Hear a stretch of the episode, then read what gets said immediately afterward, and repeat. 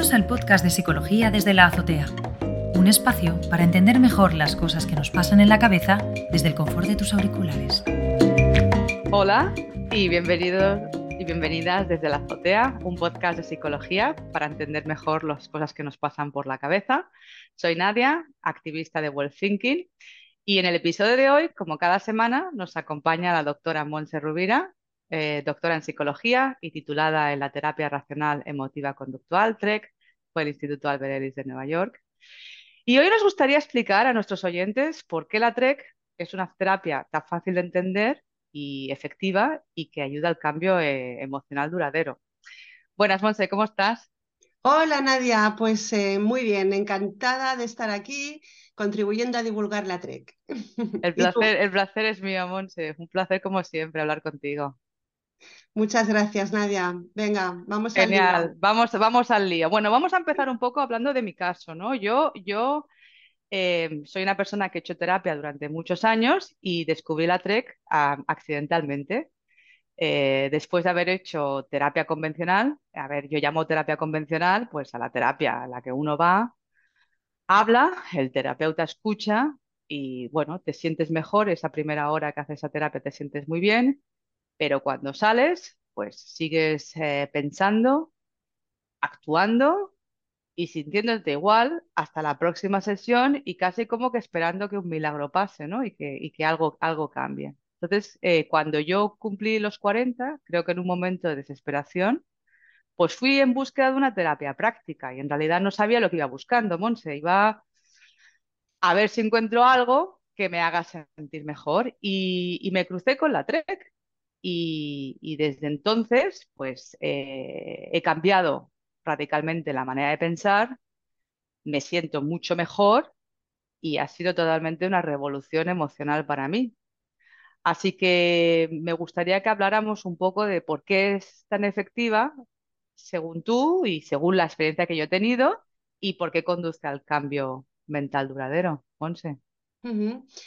Pues eh, casi que has dado tú la respuesta, Nadia, porque realmente la TREC supuso una revolución y es una revolución en la forma de entendernos a nosotros mismos, de relacionarnos con otros y de funcionar en la vida. Y eso es porque lo que se persigue en TREC no es modificar un síntoma. Tú llegas a consulta con algo que te ocurre, por ejemplo, tengo ansiedad, y ese síntoma va a desaparecer cuando tú cambies, hagas un giro radical en tu filosofía de vida, en la forma de pensar, que es lo que tú nos has explicado que has hecho. Entonces, por eso es efectiva y por eso es duradera, porque no va a cambiar o a modificar o a evitar los síntomas, sino a la raíz de, los, de lo que produce esos síntomas.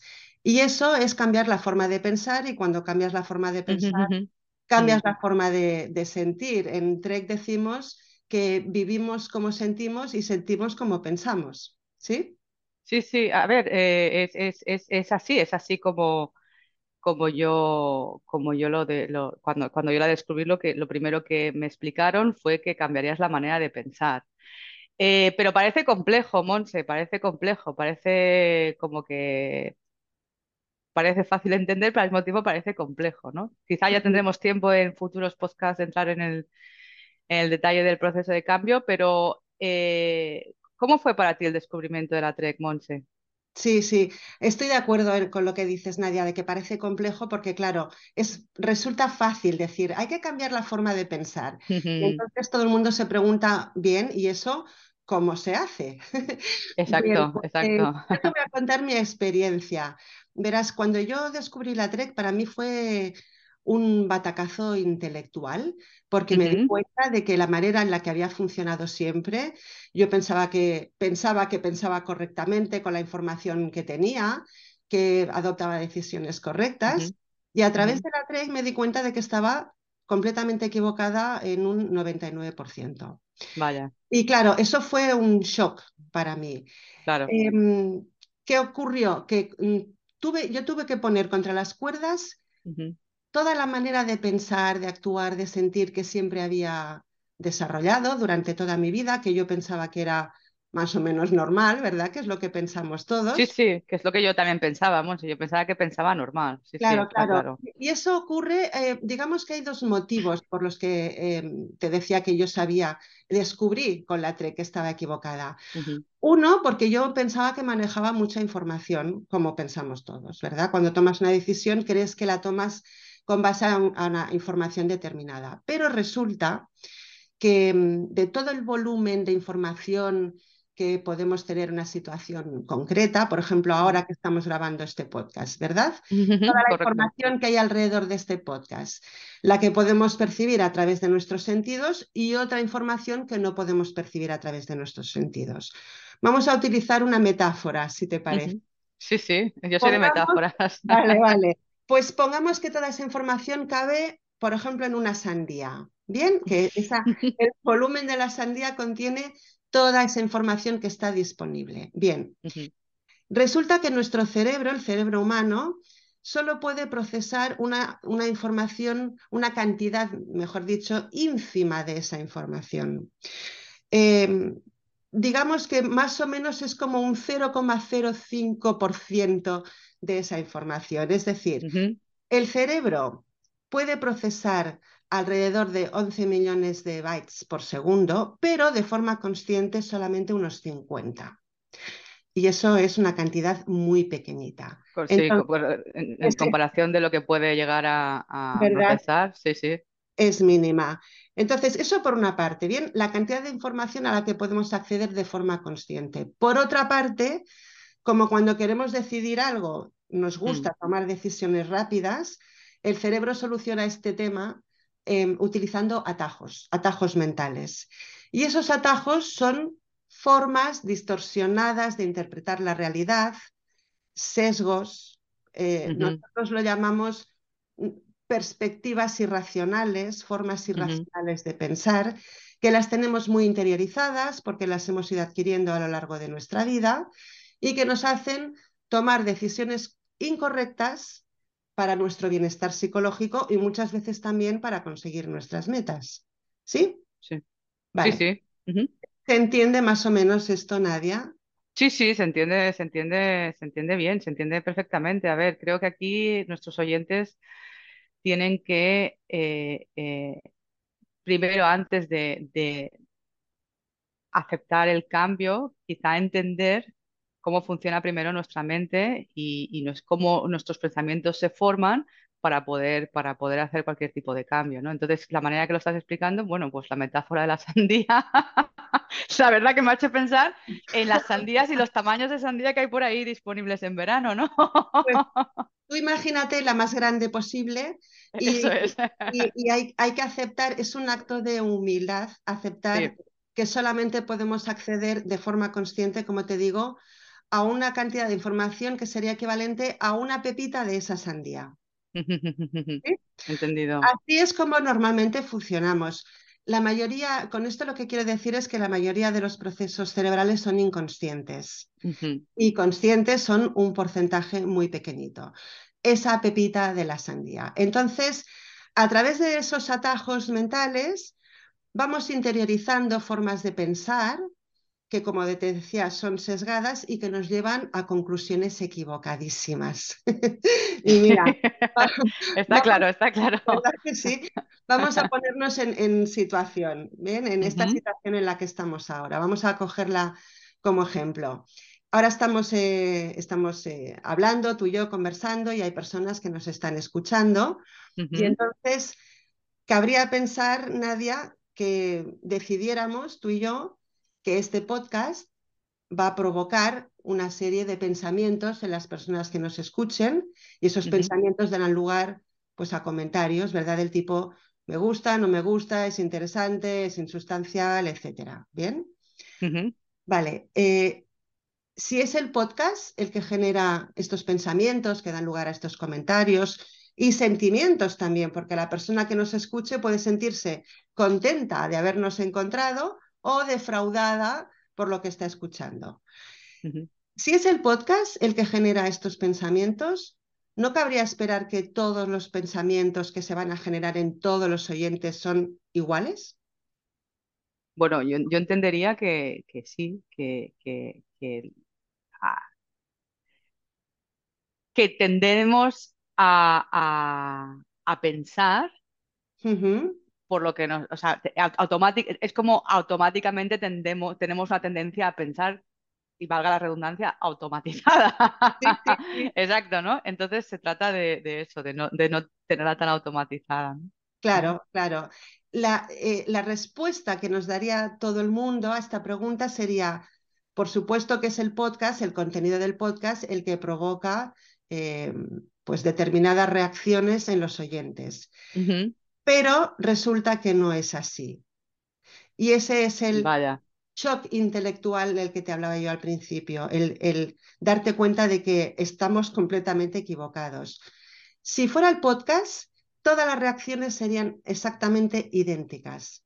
Pero no es así, cada persona que nos escuche va a pensar de una forma distinta en función de determinadas variables, pues de su experiencia vital, de lo que sepa o no sepa de psicología, de su estado de ánimo en ese momento, de tanto de lo que cree que sabe como de lo que cree que no sabe, de su manera también de interpretar la información. Es decir, este podcast sería, digamos, el estímulo que puede generar una cantidad de opiniones, sentimientos, emociones, reacciones, que van a ser diferentes en todas las personas. Por lo tanto, no es el podcast en sí, Nadia, porque la información que tú y yo estamos dando es la misma para todo el mundo. Sí, es la interpretación que cada uno hace de la información que estamos dando. Por ejemplo, si escucho este podcast, yo veré, bueno, yo quizá interprete que ya habiendo hecho la TREC, como que, wow, eh, es una terapia que conduce al cambio y, quizá todas las piezas del puzzle que tengo en la cabeza me encajen una vez que escuche este podcast. Otra gente puede ser que este podcast le diga, wow, esto es mucho trabajo, no entiendo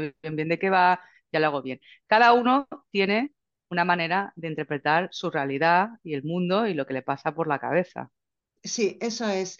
Y eso es curioso porque parece que todos lo sepamos desde un punto de vista intelectual, pero mm.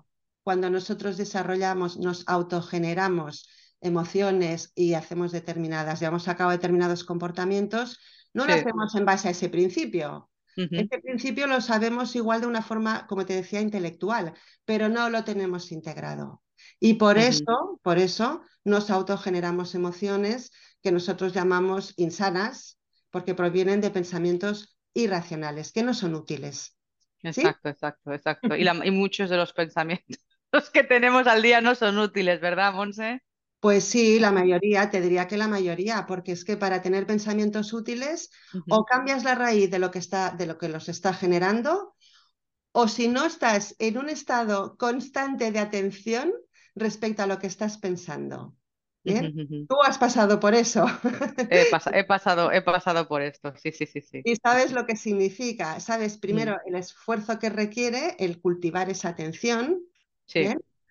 que, bueno, digamos que no es difícil, pero tampoco resulta muy sencillo si no lo has hecho nunca, ¿verdad? No, eh, y creo que ahora acabas de dar en, un, en un término que quizá podamos hablar en otra ocasión, el término de estar consciente, ¿no? Que nos llevaría mm. a, lo que hoy en día un término americanizado, el mindfulness. Pero es verdad que para que se, para que se produzca este cambio hay que tener un alto nivel de, autoconciencia, ¿no? De, ser consciente de lo que está pasando y lo que pasa por tu cabeza, que, a veces no, no, no es fácil. No es fácil.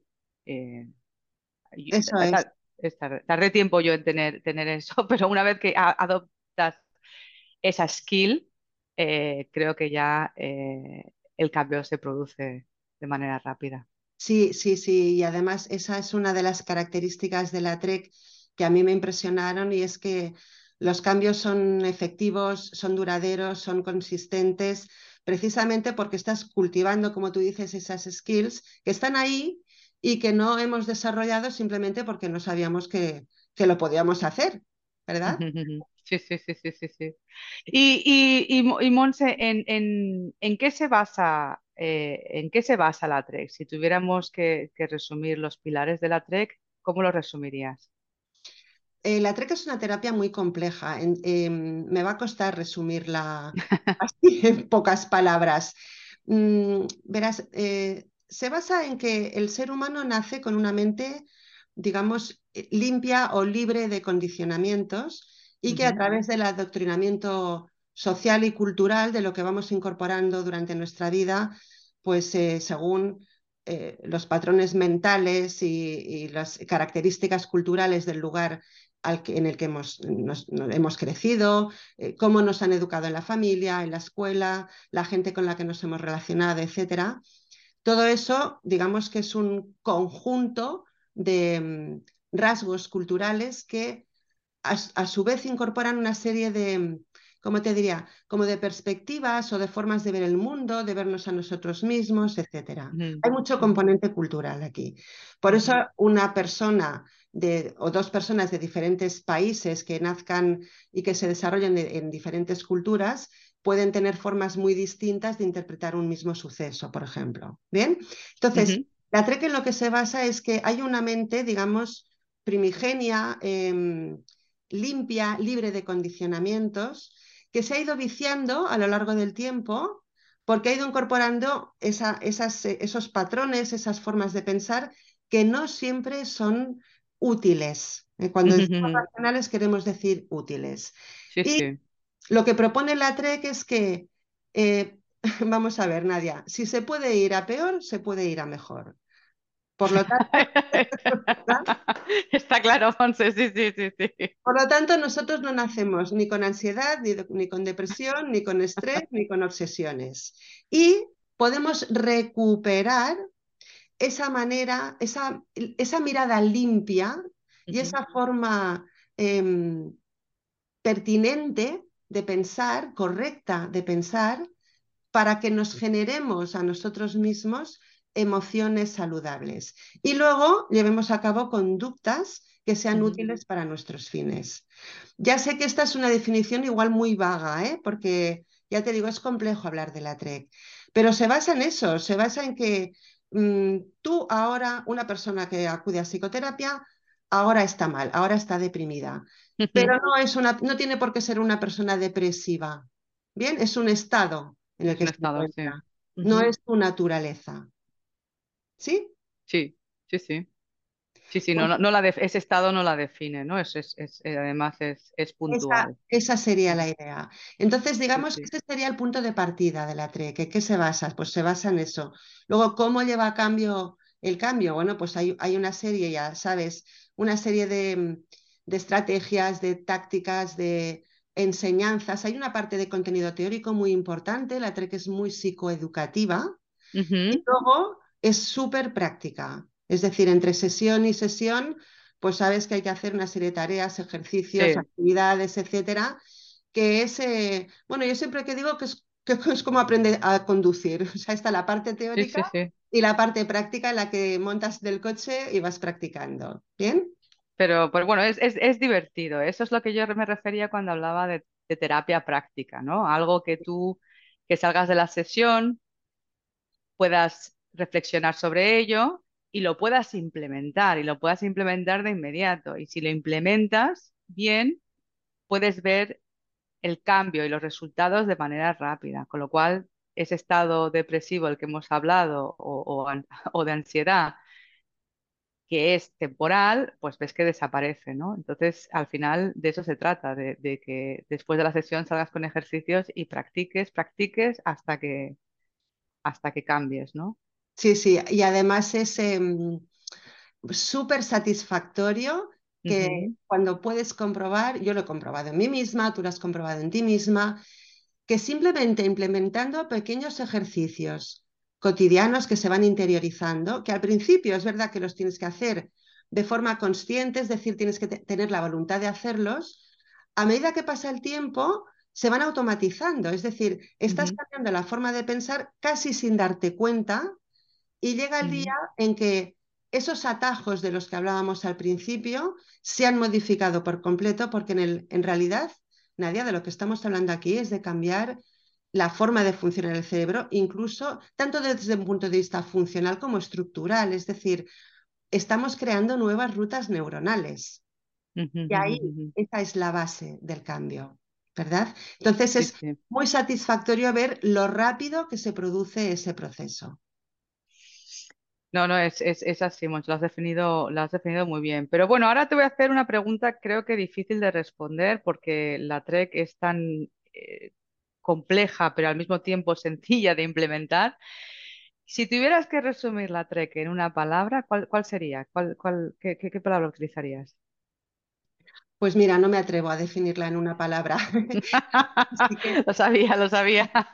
creo que voy a utilizar dos palabras. Mm, mira, disruptiva por una parte y definitiva.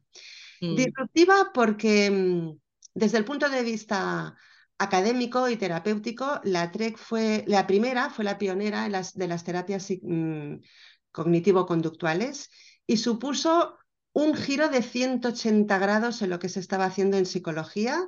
Mm. Eh, al, principio en, solamente en psicoterapia, pero luego también en investigación. Ya hablaremos de esto otro día porque es un tema súper interesante para que las personas entiendan en qué se diferencia la, psicoterapia TREC o la cognitiva de otro tipo de psicoterapias, como decías tú al principio, las convencionales. Es decir, disruptiva, ¿por qué? Porque desde la TREC hay un antes y un después en la forma de tratar a las personas cuando van al psicólogo. Eso por una parte. ¿Por qué es definitiva? Porque su creador, el doctor Albert Ellis, le dio un enfoque extremadamente práctico, muy sencillo de aplicar, muy efectivo y sobre todo duradero. Por lo tanto, también supone un antes y un después en aquellas personas que, implementan la TREC en, en, la vida. Porque la TREC, al fin y al cabo, Nadia, no es un no es solamente un tipo de psicoterapia, es una forma de cambiar tu filosofía de vida. Y eso es lo que hace que sea disruptiva y que sea duradera. Sí, sí, sí, sí, es, eh, eso es lo que yo he experimentado. Yo creo que em, he podido, o sea, he podido cambiar no solo la manera de pensar, sino la manera de ver la vida y casi un poco te diría, si me atrevo, si me atrevo a decirlo, de identidad. Sí. Uno cree que a veces uno dice, uno no cambia, pero eso, eso, no, eso no es cierto. Ahí volvemos a otra de estas creencias colectivas en las que decimos, uno no cambia. Uno sí que puede llegar a cambiar, porque cambia la manera de ver eh, a sí mismo, el mundo que le rodea y, y, cambia su filosofía de vida y sus valores. Entonces, ese cambio es, es posible. Ya lo creo, ya lo creo que cambiamos, cambiamos constantemente. Cambiamos, De hecho, cambiamos cada día. Por eso te decía, si se puede cambiar a peor, pues también se puede cambiar a mejor. Resulta obvio, ¿verdad? Pero es verdad, es cierto que a veces en determinadas situaciones, en etapas muy difíciles, ante situaciones complicadas en la vida de las personas, que siempre las hay, muchas veces mm, no es que nos cueste aceptar que ese cambio es posible, es que ni siquiera tenemos la fuerza vital, ¿verdad?, para intentar pensar que eso es así pero lo es. Entonces creo que, creo que este es un mensaje em, con el que se tienen que quedar nuestros oyentes. Evidentemente que el cambio es posible, hay miles de testimonios, ¿verdad? De personas como, tú, que lo han experimentado Y, que han, recuperado esa mente que te decía limpia, ¿verdad? bastante, limpia, sí, sí, correcto, Monse. Oye, Monse, para finalizar, eh, ¿qué consejos darías a nuestros oyentes? alguien que nos ha escuchado y que quiere saber más de la TREC o que tiene curiosidad o que está considerando...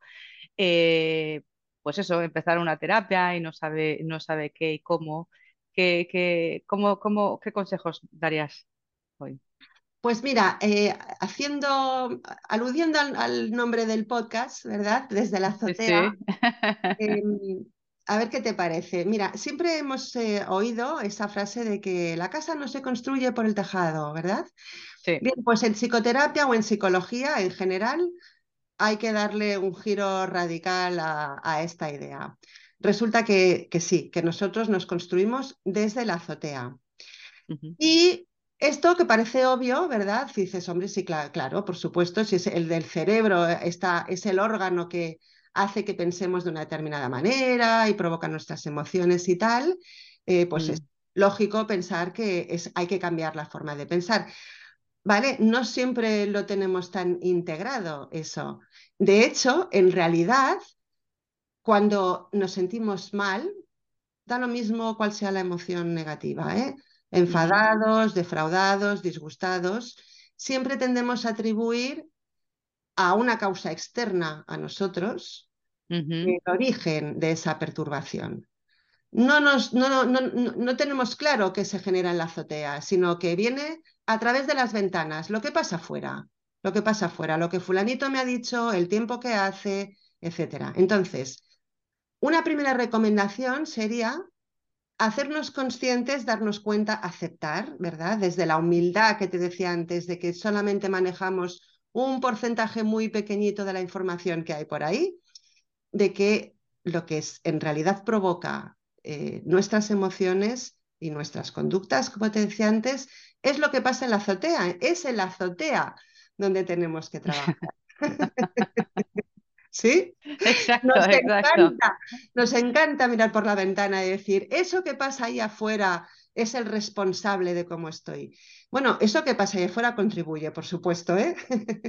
no, digo que no. Está claro, está claro.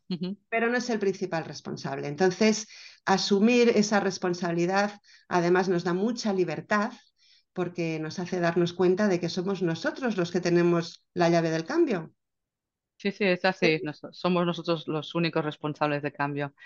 Pues muchas gracias, Monse. Ha sido un placer estar contigo hoy y siempre, eh, siempre se aprende un poco más de la Trek y, sobre todo nos has ayudado a entender lo que nos pasa por la azotea. Así que a todos nuestros oyentes, muchas gracias por escucharnos. Hasta la semana que viene con más temas para entender mejor las cosas que nos pasan por la cabeza. Si os ha gustado este podcast, darle al like y hasta luego. Gracias, Fonse. Un placer. Muchas gracias, Nadia. Adiós. Adiós.